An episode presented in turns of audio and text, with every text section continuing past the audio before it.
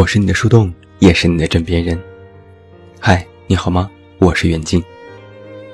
今天晚上我们来聊一聊吴秀波事件。我相信很多人已经从微博或者是其他地方已经吃到了这个大瓜，也跟了好几天的热点。或许你也看过很多写这个热点的文章。吴秀波的人设崩塌远比想象当中要快得多了。从上个周末开始，微博热搜各种截图，吃瓜战队，好不热闹。有的人站吴秀波，说摊上这样的女人也是没辙；有的人站陈玉玲，说被渣男这样伤害，简直是丧尽天良。大家吵来吵去，揪出各种截图，探寻各种早期的蛛丝马迹，无非是想验证一个真相。但是很多时候，这种可以形容为丑闻的真相，恰恰是最后一块遮羞布。这个事件看到最后，我很想说一句：“英国这两个字，臣妾真的是说倦了。”这几天网上最新的段子是：谈恋爱吗？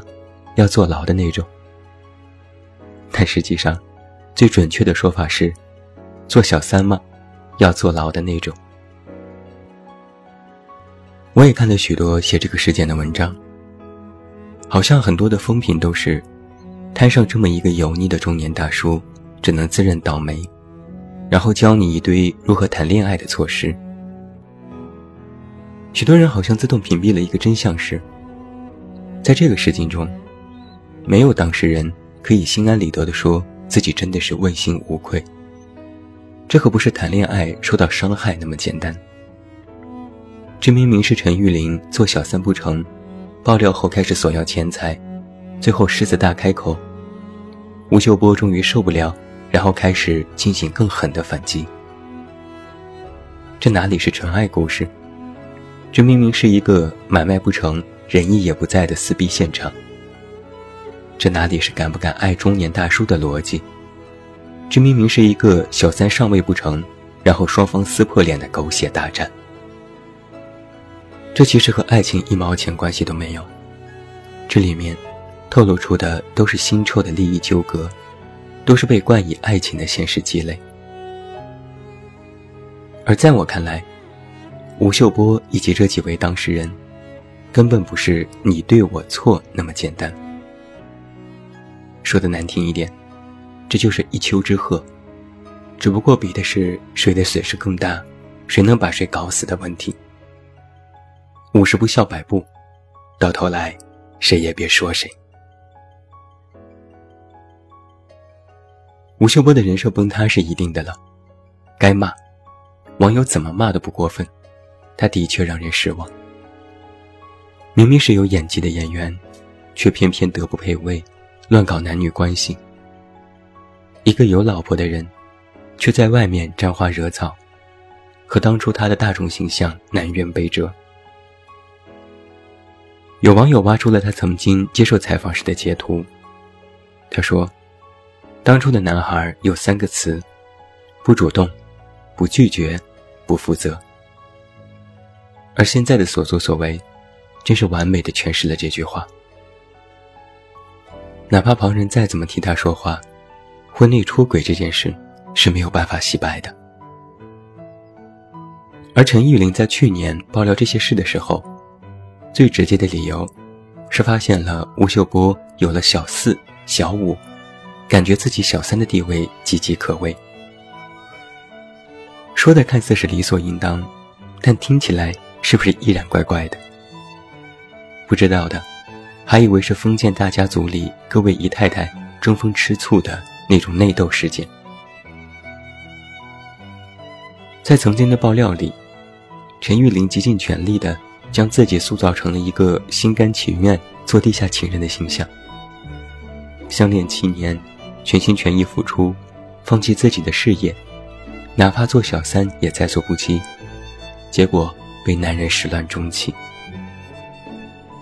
但是我就在想，这不就是典型的小三思维吗？总以为自己遇到的是真爱，哪怕男人有原配、有家庭，也觉得他真正爱的是自己。以为男人给了钱，给了承诺，给了她想要的，就信以为真。结果发现事与愿违，小三就坐不住了，于是自己倍感委屈。而在这套思维当中，却忽略了一个事实是：一个男人如果可以抛弃家庭出轨，选择和你在一起，那么就势必有一天，他会为了别人扔下你，连头也不回。现在吴秀波的所作所为，就恰好验证了这一点。甭管你有多漂亮、多青春、多靓丽，只要选择了分道扬镳。那么，曾经种种你为他所做出的一切，就是活该。而做小三这件事情，最得不偿失的，就是你以为自己有价值，但是谁没想到，你的价值是可以被消耗的，你是可以被轻易无视和抛弃的。从道德上来讲，做小三本身就不对，而从性价比上来说，做小三虽然可以蒙蔽一时，但却无法掩盖赤裸裸的现实。网上爆料出的陈玉玲一次次索要赔偿金的行为，一次比一次高，最终让吴秀波难以接受。这种想以金钱来补偿曾经的青春和付出，说到底，无非都是亡羊补牢。而这件事截至目前。同样值得关注的，是吴秀波的原配妻子何振亚。这个原配发生的时机非常的微妙。他出现在陈玉玲被曝刑拘和父母的公开信之后。在我看来，何振亚的发生是用来灭火和转移风评的。在原配的声明当中，在原配的声明里。他谴责陈玉玲一次又一次索要巨额赔偿，进行了长达一年半的威胁和恐吓，实在是忍无可忍。他说：“我们捍卫的不是名誉，不是利益，而是一个家庭和家人正常生活的权利，希望过平静的生活。”此刻，原配选择站出来和吴秀波站在一起，于外人看来。其实并不是保全家庭，而是在保全双方的共同利益。你就去想，吴秀波出轨七年，期间陈玉玲一身名牌，各种外出游玩，又是大牌，又是私人飞机，又是名牌腕表，林林种种，何振亚不会不知道。但是你明白，原配其实也有一套他们自己的原配思维。有些原配就觉得，自己的老公只要不是太过分，很多事情睁一只眼闭一只眼就算了。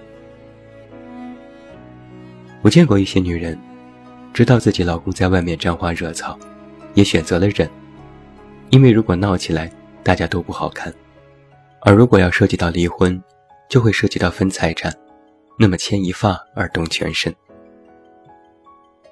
为了保护共同利益。为了让自己的婚内利益最大化，许多原配都会暗示老公：“只要你别太过分，那么大家各过各的；你别出幺蛾子，那么我就当没看见。”但是现在，陈玉玲的爆料和索赔已经在挑战原配思维的底线了，因为他不仅仅伤害了吴秀波的名誉，更关系到家庭的构建。以及原配和丈夫的共同利益，那么自然，原配就是要选择和丈夫站在一起，把小三送进了公安局。这里面可以说是没有多少感情的情分在，几乎大部分都是利益驱动下的理智行为。来和你说一个真实的事情，我一个朋友的三叔，在外面有好几个女人，还有好几个私生子。原配想管，但也管不了，大家都是各过各的。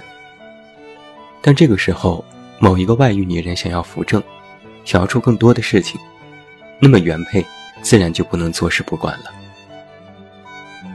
别看丈夫搂着小三小四，每天你侬我侬，一旦涉及到核心利益，丈夫永远和原配才是一条心。而这，恰恰就是做小三最悲哀的地方。婚姻绝对不是只有孩子和感情那么简单。在这个社会里，被浸染的久了，没有人的心永远都如当初一般纯洁。哪怕是面对感情，都不会不顾一切。这里面要考虑的事情，远远超过了所谓的真爱。所以你看，在这件事情当中，吴秀波、陈玉林、何振亚。这三个人，其实都没有什么值得同情的地方。只不过比的是，谁在这件事里更受伤害，谁的手段更狠、更毒辣。因为你不要忘记，整件事情有一个前提的现实是，这不是正常的感情纠纷，这说白了，是一个小三闹剧，又因为金钱扯出的一场丑闻。不管最后的结果如何，几个当事人都势必是吃相难看，元气大伤。吴秀波再也没有办法重回人设，中年渣男形象会伴随他之后的人生。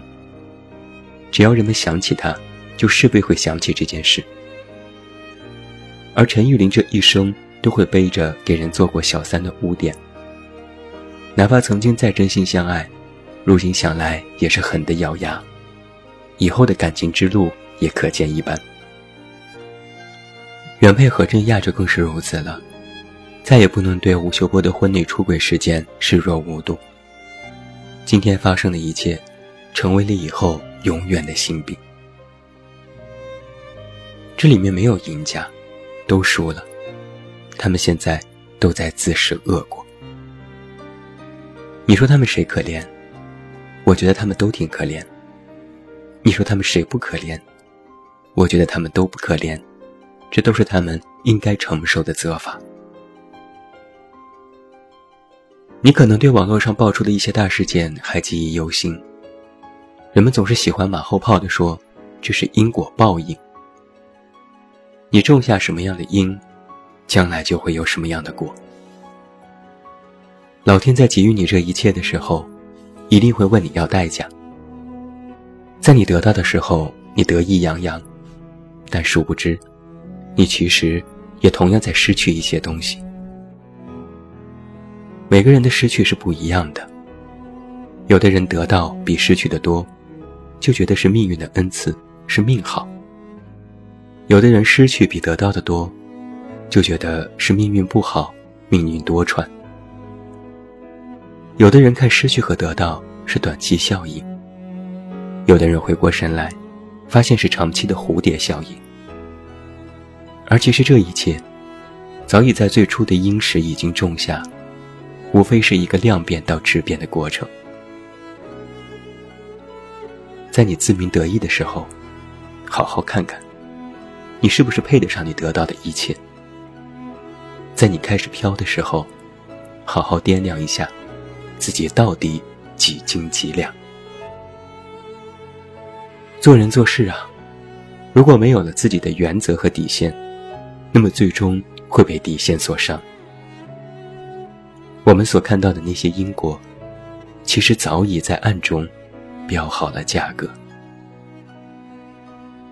这老话说得好：“常在河边走，哪有不湿鞋？”想想你现在所做的这一切，到底是否值得？谨言慎行吧。人生可不是闹着玩的，它不是游戏，它其实是一场轮回。不是太贵，是你玩不起；不是不报，时候未到而已。最后，祝你晚安，有一个好梦。不要忘记来到微信公号“这么远那么近”进行关注，每天晚上陪你入睡，等你到来。我是远近，我们明天再见。